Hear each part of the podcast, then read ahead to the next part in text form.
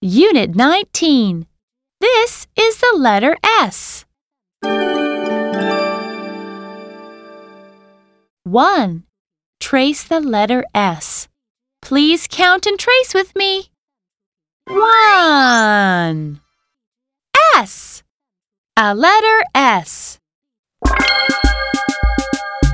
S is for sun.